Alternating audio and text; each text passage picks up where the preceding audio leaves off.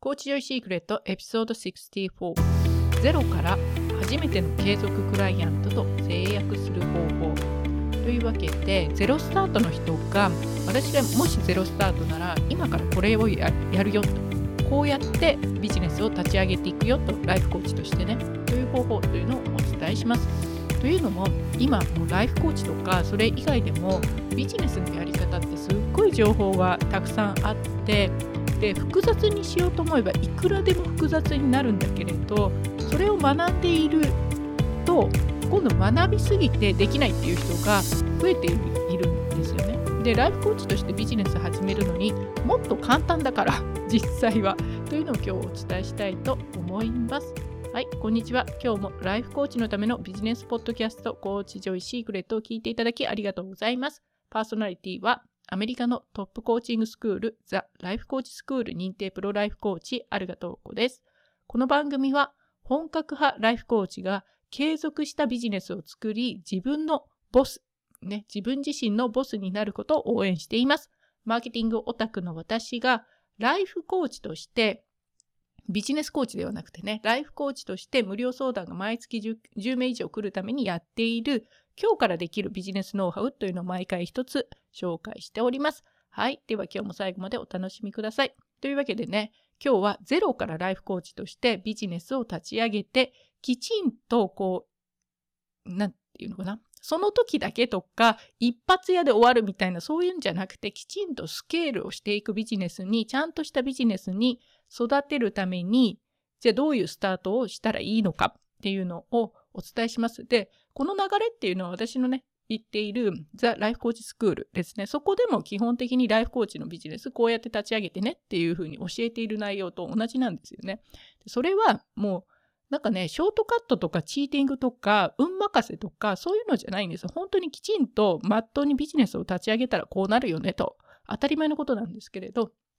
それをお伝えしますね。で、その前にあのいろんなね、コンサルさんとか受けているといろいろなもうテクニックみたいなことをお伝えさしてるんですけどそれ自体が間違ってるんじゃないんだけれど最初からいらないよっていうものが多いのでそういうものはエピソードの48ライフコーチが年商1000万円達成までに不要なもの6つものすごいあるのでこれねエピソードの48いらないものがすごく多いのでライフコーチとしてはいらないよっていうのを紹介してるのでそちらのねエピソード48も合わせてお聞きください。はい。じゃあまずは第1ステップ0から始めるときは、これも0の場合はね、もうポイントのステップ0みたいなところは、まず自分がライフコーチとしての自覚ですよね。自覚と自信を持つっていうのかな。実績がなかろうが何しようが、私はライフコーチですと。何のてらいもなく、ライフコーチ自己紹介がまずできるようになる。プロとしてね。いやー、自己、あの、ライフコーチとして名乗ってるんですとか、ライフコーチになりたいと思ってるんですみたいなね。そういうのいらないです。はっきり言って。いりませんから、早く私はライフコーチですっていうふうに、何のてらいもなく言えるようになる。これがまずは最初です。そのために練習してもいいぐらいですよ。人に会ってね。あの、何やってるの？って聞かれたら、例えばママ友とかに、ライフコーチってちゃんと言えるかどうか。ここでてらいがあるとか、なんかもじもじするっていうのであれば、それはね、マーケティング以前の問題なんですよね。マーケティングで解決しない問題なので、そういう場合はきちんと自分もライフコーチを雇ってマインドを整えるっていうことをライフコーチとしてのね、きちんとそれをやる。まずはそこからだ、みたいなね、ところがあるんですけど、あの、あとは自分がライフコーチね、こういうライフコーチになりたいとか、こういうことを伝えていきたい、クライアントにね、っていうのが皆さんあると思うんですよ。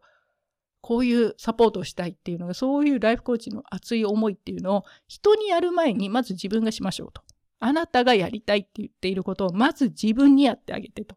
それがステップ0です。ここをね、どれだけ本気でやっているかによって、その方がその後ライフコーチとしてのあの自信とかね成長度合いっていうのは本当に自分がどれだけ真剣に自分をコーチングしているかにかかってます。これはもう私自身もそうだしクライアントさん見ててもまさにそこがねあの早く伸びる人とこうずっとちょっと時間がかかる人の決定的な違いになるのでどれだけ真剣に自分がやろうとしていることを自分にまずやっているかどうか。これがね、ステップゼロです。この、ここはね、もうマーケティング以前の話なので、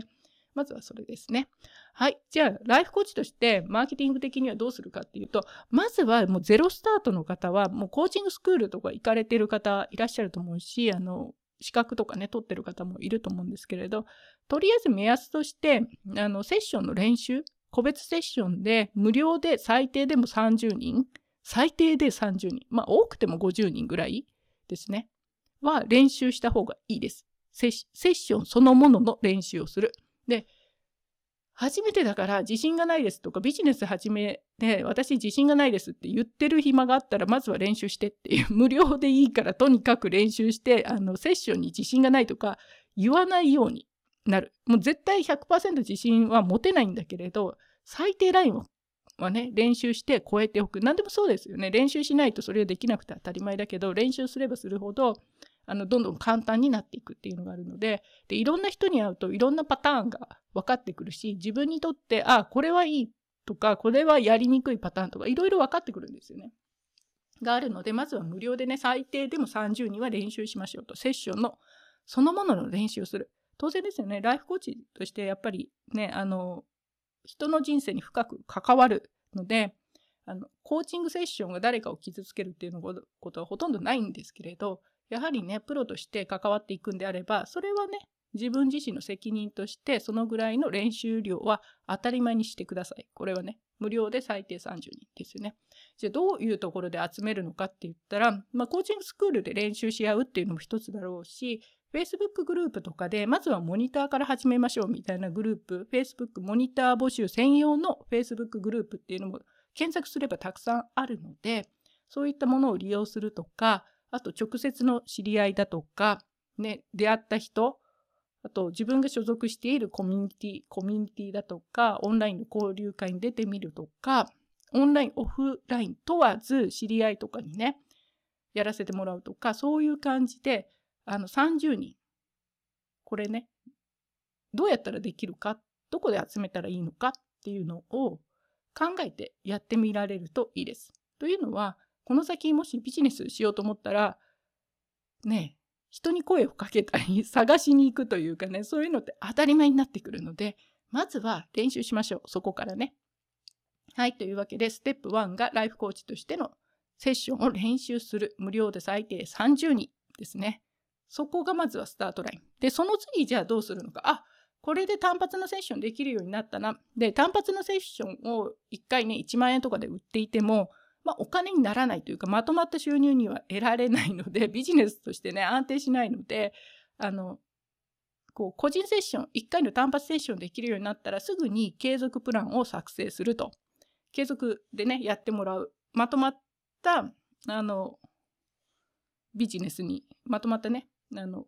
何セッションにすると。で大体目安はこれまだモニター初めての継続だったらモニターであの6週間から8週間ぐらいかな。それが一番やりやすいです。あんまりモニターが長いのも大変だし、短いとまたちょっとね、あの大変なので、まあ、6週間から8週間やってみるといいかなっていう。で、このモニターですね、継続の長期のモニターっていうのも無料で、最初は無料で10人、10人ですね。まずはやると。で、これが結構ね、大事なんですよ。無料のモニターを10人集められますかということなんですよね。で、この無料のモニター10人集めている間に自分で自分のサービスをどういうふうに伝えたらいいのか、誰に向けてね、メッセージを伝えたらいいのか、いわゆるターゲットを決めるとか、そういうのがね、練習になるんです。で、最初に無料でこう最低30人練習する。で、その中で自分と相性のいい人、私が本当にやりたい人のイメージとか出てきますよね。で、そこをベースにして、じゃあ継続の、あの、プラン、継続のね、メニューを作ったら、じゃあその継続のメニューが誰向けなのか、どういうメッセージで言ったらいいのか、お客さんが、クライアントがどんな悩みを持っているのか、そういうのが、あの、無料のセッション練習している間にどんどんどんどん溜まってくるんですよね。それをベースに継続プランを作る。いきなり継続プランを作ろうとしても、あなた経験ないから分かりません。当たり前です。みたいな状況になるから、あのね、練習しながら、それで情報を集めていたもので、次のあの継続プランを6週間から8週間でやると。で、無料で10人。で、この10人は本気でやりましょう。モニターさん本気でやると。最高のものを出すと。で、なぜかっていうと、ね、皆さん言うのは、私まだ実績がないです とかね、言われますよね。で、わかるんですよ。だったら、この無料の10人で、まずは実績がないんじゃなくて実績を作ると、もう最高のものを出して、最高のお客様の声をいただくと。そのためにやっている。で、初めてなので、自分もまだね、準備だとか、どういうふうにやったらいいのかとか、どういうふうに継続セッションがね、進んでいくのかとか、わからないですよね、やったことがないと。なので、まずは10人やってみると、そういった、あ、自分のセッションの流れとか、人の変化ってこういうふうに起きてくるんだなとか、そういうものが分かってくるんですよね。足りないものとか、あの、こうしたらいいなっていうのも分かるので、すごく、あの、無料でやると損している気分になる方もいらっしゃるんですけど、ちなみにそれ完全なる、あの、貧乏症マインドなんで、豊かさマインドとは全く逆のね、いや、私だけやってあげて、みたいな、そういうの出てきますよ。出てくるんだけど、それはまあ貧乏症マインドなんで、そのあたりはね、出てくる、出てきやすい方は、自分のマインドを整えるっていうのが先ですね。うん。それでモニター募集で無料で10人とやる。で、冷静に考えて、無料で10人集められなかったら、それ有料にしてもビジネスとして成り立たないから、難しいですよね。冷静に考えてね、無料で売れないものをどうやって有料でね、売っていくんだみたいな、そういう話だから、もう10人集められないっていう時点でまずいです。それはやり方がまずいか、あのメッセージがまずいか、もうあなたのサービスは欲しいって言われるものになってないとかね、そういうのが分かってくるので、まず10人集まるかどうか、これはちょっとしたマーケティングのテストでもありますよね。バリデーションにもなるので、10人目安ですね。やる。これが2つ目。で、ポイントの3というか、ステップの3は、この10人やった後に10人やりました、ありがとうございましたじゃなくて、モニター終わったらその後に必ず継続をオファーする。これはね、有料で続きをね、あの、6週間から8週間やった後にオファーをすると。これを必ず入れると。で、そこでね、ある程度売れる10人にオファーして何人売れますかっていうので、本当に有料のものが売れるかどうかっていうのが分かってくると。で、そのモニターも合わせて、モニター10人やって有料オファーする、もしくは直接ね、有料オファーしてもいいんですけれど、別のモニターしてない方にね、まずはとにかく有料で3人売れますかと、今度はね、無料で10人の次は有料で3人に売れるかどうかです。それができれば、じゃあその商品とかそのメッセージで売れるっていうのが分かってきてから、その後に集客しに行くと。そういう流れなんですよね。で、ここで最初の有料で3人に売るっていうのは、できるだけ知らない人に売る。自分の昔からのお付き合いのある人とか、友達とか、まあそこから売りやすいんだけれど、そうではなくて全く知らない人に自分の言っているメッセージがきちんと伝わっているのかを見たいので、できるだけね、知らない人に売ると。で、このね、仲間内で売っていることをアメリカのね、とあるマーケティングの人が、ピンポン集客とかね、ピンポンセールスみたいなことを言ってましたけど、何やってるかっていうと、お互いに、こう、お互いのサービスを買って回してるみたいなね、ピンポンですよね。あの、卓球みたいにボールがポンポンポンっていっているみたいなね。そういうのが、やっぱアメリカでもありますみたいな感じなんだなっていうふうに思ったんですけれど、あの、そういう仲間内の集客ではなくて、仲間内の集客はスケールしづらいですよね。その後に、本当にスケールするものなのか、どうかのバリデーションがわからないので、できるだけちゃんと新規の人、知らない人にきちんと売れるようになっているかどうかです。これがね、ちゃんとしたビジネスとしてまっとうに育つかどうかの分かれ目になるんですよね。で、この時に、まあ、価格の戦略とかいろいろあるんですけれど、それはね、私のグルコンではきっちりおさあのお伝えしてるんですけれど、こう売りにくい、わざわざ売れない価格で一生懸命売ろうとするよりも先に売った方が早いので、売りやすい価格でね、売っていくと。で、ちなみに売れないのは値段のせいだって思っている間は売れません。そういうのはね。なので、ちゃんと売れる値段で3人にまずは売ると。でそういうのがね、この3つ目ですね。きちんと有料で売る。で、これができてなければ、いくら集客しても、売れない商品に向けて集客していることになるので、あの大変なんですよね。やっても売れないっていう状況ができてくるので、まずはきちんと3人に売れるって、このメッセージで、このターゲットにこういうメッセージを伝えれば、売れるというのがきちんと分かっていること。これがね、なかなか皆さんここのステップを飛ばすっていうのかな。飛ばして慌てて集客しようとするから難しくなると。余計ね、大変になってくるんで、ちょっと時間をかけて、このステップをクリアすると。の方がいいですよね。自分でもね。ああ、あとは集客さえすれば、売れるって分かってるものに対して集客してるのか、これ売れるのかどうか分かんないけど、とりあえず人集めてみようっていうんじゃ、全くね、やってる気持ちが違いますよね。インスタのね、投稿一つするのにも、集めれば売れるって分かってやってるのと、いや、売れるかどうか分かんないけど、人集めてみよう、なんとなくみたいなのでね、やってるのじゃ、モチベーションが全然違ってきますから、まずは、あとはね、人増やせば売れるっていうのが分かる。ここがすごい大事ですよね。で、売れるっていうのが分かれば、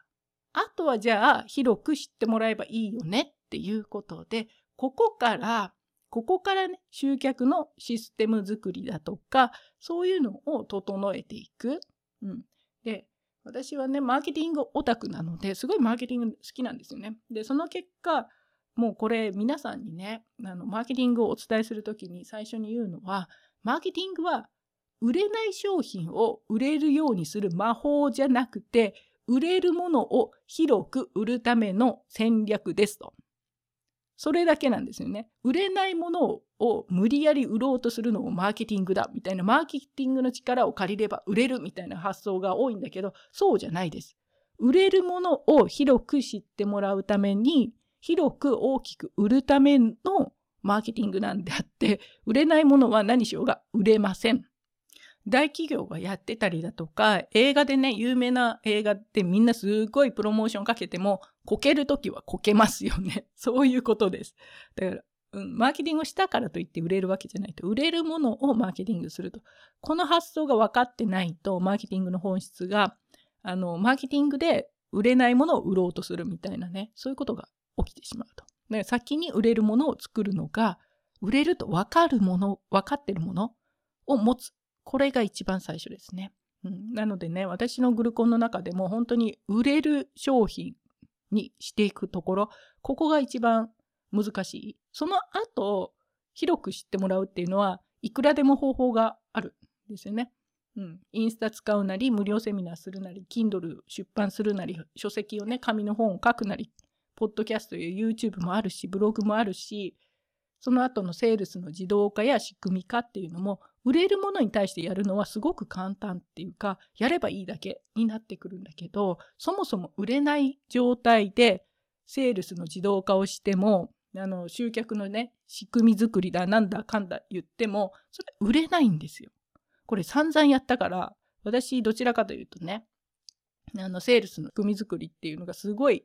きなんだけど結局は売れないものに対してそういうのを使っても売れないままっていうのがね 痛いほど分かってるし他の方見ててもそうなんですよね仕組み化したところで売れないものは売れないっていうそういう状況が起きるんですよね。うん、なのでまずは売れるという分かっているものそういう商品作りサービス作りっていうのがベースにあってその後にマーケティングで広く知ってもらう集客のシステム作りっていうのでねやっていると。で、私は、あの、インスタとかね、Facebook の広告も使うので、それ使えば知ってもらうっていうのはそんなに難しいことでは実はないんですよね。うん。で、実際私も1年以上毎月、どのくらいかな ?50 名近くは無料セミナーにね、ずっと、ほとんど自分でこう、PR しなくても、きっちり人が来る。そういう感じでね、回してるんですけれど、それが本当のね、集客の仕組み化っていうので、できてくる。でもそ、そこは最後です。集客だけしてても、売れない商品のために 集客してしてたら、本当売れなかったんでね、私もね。うん。そういう経験もあるしあのセールスでクロージングできなくて40連敗とかねやってましたからそれは売れない商品で売ろうとしてるとそうなる集客できても売れないっていうことが起きるというのがねあります。はいじゃあそういうわけでまずはゼロから初めての継続クライアントと制約するっていうのは本当にあのホームページだとかあとインスタのアカウントだとか、まあ、あるにね、越したことないけれど、ポッドキャストとかなくてもいいと。そこじゃない。もっと大事なこと、もっと大事なことは、きちんと売れるサービスとして、あの、有料でね、そういうオファーになっているかどうかが一番大事で、ポッドキャストとかも後からでいいんですよね。売れる、このメッセージでこのお客さんにこういうメッセージを伝えれば売れるっていうのが分かってからポッドキャストをした方がよっぽどね、あの、早いっていうか、ポッドキャストの内容もいいと。まあ、同時にやってて悪くはないですよ。全然ね、悪くはないんだけれど、まずはね、売れる商品を、オファーを作るっていうのが先ここを真剣に考えずに一生懸命集客の方を考えていると、あの、集客はするけれど売れないっていう状況が起きてくると。そういうことなので、ゼロからね、継続クライアント、まずは制約したい方は、あの、売れる商品を作るっていうことで、練習をする、個人セッションする、6から8週間のモニター10人、そこから有料でオファーする、で、3人に売れると。ターゲットを決めて、メッセージ決めて、3人で、3人にね、まず売ると。ここまでは本当に、あの、使うとしたら Facebook 一つでも十分。よほどね、ニッチな、こう、特殊なところじゃなければ、Facebook で十分いける。ライフコーチとしてはね。うん。インスタがなくてもいける。インスタ使っててもいいけれど、インスタで別にフォロワーがね、数百人とかでも十分いけるところです。ここはね。でそれからできたら集客をあの広く知ってもらうための集客のシステムを作ると。そういう順番です。はい。じゃあね、この広く知ってもらうっていうところは本当テクニックだとかいろんなものがあるので、私の方でもインスタ使ったり広告使ったりっていうのはね、グルコンの方でね、お伝えしています。というわけで、あの今日はね、ゼロから初めての継続クライアントと制約する方法というもうこれが一番ライフコーチとしては普通にまっとうに無理なくできるステップだなっていうふうに私は思うのであのグルコンのねあのもうゼロスタートの方にはこのやり方っていうのをお伝えしています。はい。で最後にあのマーケティングすごいね学びたい方とかいらっしゃるんだけどそのマーケティングを学ぶのはこう自分の自信のなさ、ライフコーチとしての自信がないだとか、本当にやっていけるかわからないとか、なんとなく不安とか、そういう不安を解消するものではないと。マーケティングでは解消しません。学んでもね。自分の中の自信がないとか不安ですっていうのはマーケティングでは解消しない。これはすごい皆さんね、覚えておいてほしいんですけれど、自信のなさとか不安っていうのは、それマインドの問題なので、自分のマインドを整える以外に解決方法がないと。そこを頑張ってマーケティングを学んで、売れたら解決するんじゃないかみたいな感じでね、学ばれる方がいらっしゃるんだけれど、わかるんですよ。気持ちすっごいわかるんだけど、それは本当の問題と解決策がずれているので、本当の問題っていうのは解決しない。マーケティングを学んでもね。ということがあるので、今日のね、一番最初のあのステップ0のねプロとしての自覚と自信を持つとで自分がどれだけ本気で自分が伝えたいことをやるのかっていうのが全てのベースになっている。その上でのマーケティングっていうのがあるとビジネスも立ち上げやすくなりますよっていうことでね今日はお伝えしました。はい。じゃあ今日もコーチジョイシーグレット。ちょっとね最後は辛口かんな中辛かな中辛になりましたけど。そういうわけでねどうしてもやっぱりライフコーチってすごいいい職業っていうのかな。人のね、人生に大きく影響を与える深くね大きくというか深く影響を与えるで私もやっぱりね今十何人のクライアントさん個人の継続のねクライアントさんとセッションしてますけどそのセッションごとに毎回そう思うので本当こうライフコーチの方にライフコーチの方が自分のビジネスをきっちりねちゃんと継続的に立ち上げるっていうすごく私も応援っていうかねそれでできるだけのことはしたいなっていうふうに思っているので今日こういうお話をしました。はい。では最後まで聞いていただきありがとうございます。あとねあの、ま、今日の話を踏まえて PDF にしてまとめているので seven step っていうことでねそれはこのキャプションの方からダウンロードしてください。はい。ありがとうございます。今日も最後まで Coach Joy Secret を聞いていただきありがとうございました。今日の放送が役に立った面白かったという方はぜひポッドキャストの購読やレビューを書いて応援していただけると嬉しいです。またこういうことを話してほしいとかこんな時はどうするの？といった質問などある方はお気軽に DM やインスタ Facebook 等からお問い合わせください。ではまた次の放送でお会いしましょう。ありがとうございました。